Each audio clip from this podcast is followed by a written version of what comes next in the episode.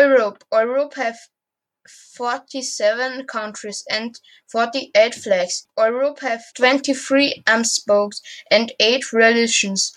Europe have 60,000 lakes and 35 rivers. Europe runs on four seas.